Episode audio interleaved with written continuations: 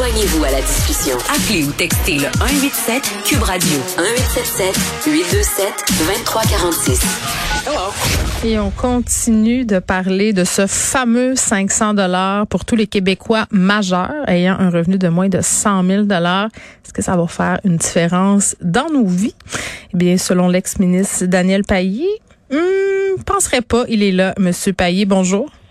Bonjour. bon, 500 dollars, euh, ça éblouit, hein. Euh, c'est un beau chiffre. Euh, mais concrètement, dans nos vies de tous les jours, les personnes qui font moins de 100 000 dollars par année, est-ce que ça va changer quelque chose?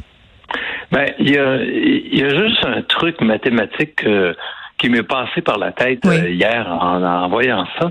Je me suis dit bon, ok, 500 dollars par jour, ça fait combien? Hmm il y a 365 jours dans une année, mettons. Alors, ça fait 1,37 mm.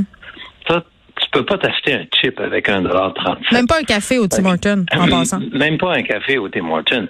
Fait que là, je me dis, bon, euh, moi, j'ai pas besoin euh, de recevoir 1,37 du gouvernement pour m'acheter du café. Euh, et il y en a d'autres personnes que 1,37 c'est beaucoup trop en fait, beaucoup, euh, c'est pas assez. Mm-hmm. Et euh, de distribuer, euh, il y a 6 millions de Québécois ou 6,4 millions de Québécois qui vont recevoir 500 dollars, c'est 3,2 milliards de dollars. C'est de l'argent.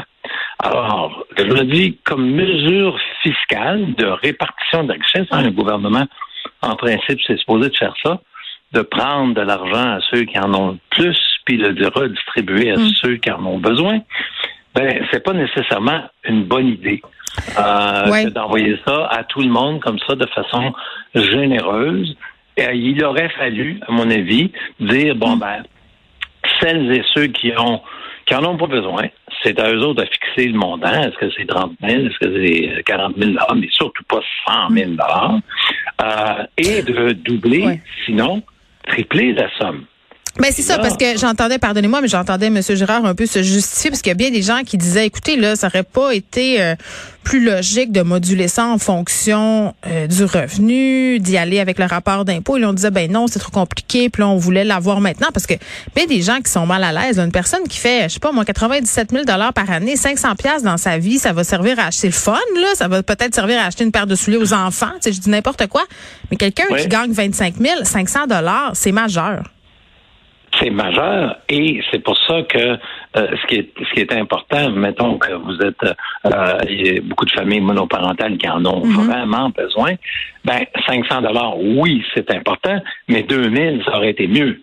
Ou 1000 ça aurait été mieux. Ou 1500 et on aurait eu les moyens à mon avis d'augmenter de façon substantielle de 500 dollars pour les personnes qui en ont beaucoup plus besoin.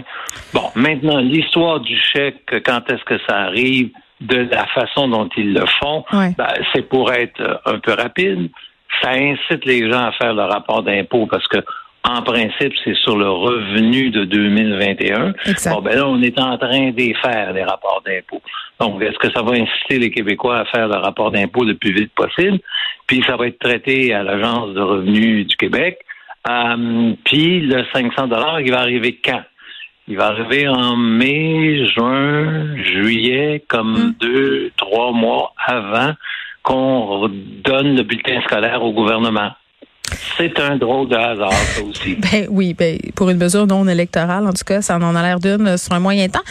Mais Monsieur Paris, dites-moi, parce que peut-être c'est un peu naïf de ma part, vous, dites, OK, euh, Geneviève, ça aurait été peut-être bien euh, de donner plus aux gens qui en ont besoin. Puis ça, je, comprends ce bout-là, mais en même temps, donner de l'argent une fois, c'est comme mettre un plaster sur un bobo. Ça règle pas le problème à la base. Il y a bien des gens qui disent, ben on aurait dû prendre cet argent puis l'investir dans des mesures structurantes, donner de l'argent de façon Beaucoup ont parlé des logements sociaux. Beaucoup ont dit aussi pourquoi on n'a pas augmenté le salaire minimum, genre à 18 dollars de l'heure, au lieu de faire ce, geste-là qui, dans le fond, est un peu un coup d'épée dans l'eau. Là, c'est un anane pour maintenant, mais pour plus tard, ça change pas grand-chose. Puis en plus, c'est notre argent. Donc, on s'auto-fait un cadeau, on s'entend, là. Vous en pensez quoi de ça? C'est ben, euh, c'est aussi euh, la suite de, du budget de M. Girard, c'est que ça a été, euh, bon, à mon époque, on disait un chapelet, là, mais mettons, aujourd'hui, on dirait, ça a été une série de de, de nouvelles, d'annonces. Il y a des il y a des centaines de chiffres qui ont été énoncés hier. Euh, je suis sûr que euh, s'il y en a un qui est par cœur, c'est peut-être le ministre ou le sous-ministre qui a écrit le, le discours du budget. Mais et la caractéristique de tout ça, c'est d'ici cinq ans.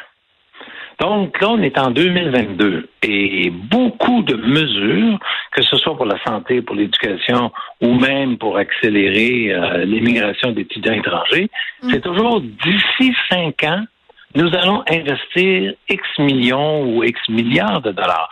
Alors, en fond, j'ai trouvé ça un peu, euh, un peu cavalier en se disant, bon, ben, il prend pour acquis, lui, là, là qu'en octobre 2022, lors de l'élection. Hum, ça va être lui encore. ben oui. Et puis, ça va être lui qui va revenir. Parce qu'une des choses qui est euh, facile au niveau fiscal, c'est qu'il y a des discours du budget une fois par année, au moins. Et donc, le prochain budget en mars 2023, mm. ben, quelqu'un, ça peut même être lui-même, peut dire ben, tout ce que je vous ai annoncé l'an dernier, ben, ça tient pas la route parce qu'on n'a plus d'argent ou parce que la guerre en, en Ukraine. Euh, mm. Donc, il, peut, il peut retirer la couverte euh, de son côté. Tout peut, tout peut être retiré euh, l'an prochain. Et euh, bon, puis le 500 dollars, lui, aurait été mis sur la table, il aurait été déposé mm. dans les dans les comptes, mais de façon un peu malencontreuse. Alors, c'est c'est pas, euh, en tout cas à mon avis, une politique économique ou une politique fiscale euh, très très euh, pérenne. C'est pas quelque chose qui qui, qui, qui, qui prend sa place dans, dans le temps. C'est sûr que non là. Qui est pas très imaginative. Disons qu'on a distribué ce qu'on avait euh, à coût de, de, de, de chèques de, de 50 dollars à tout le monde.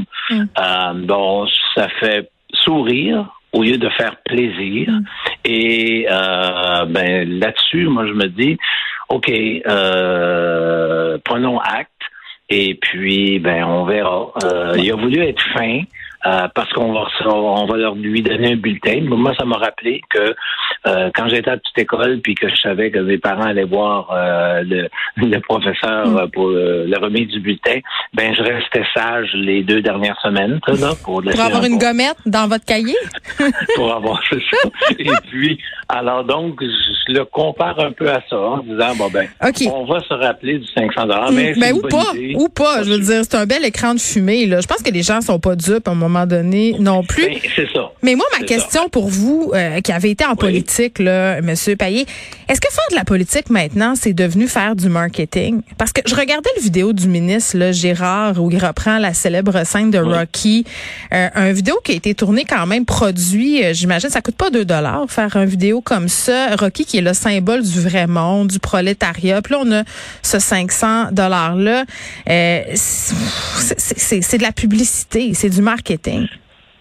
C'est euh, oui et euh, bon, Monsieur Gérard, euh, il y a une des choses qui m'a fait plaisir hier, c'est que il a soutenu ou il a annoncé que le gouvernement allait soutenir la création de la chaire Jacques Parizeau, qui va être une chaire de recherche en politique fiscale. Mm-hmm. Puis en même temps, ben je me suis dit, mon Dieu, que l'on s'ennuie des vrais discours sur le budget qu'écrivait lui-même M. Parizeau à l'époque.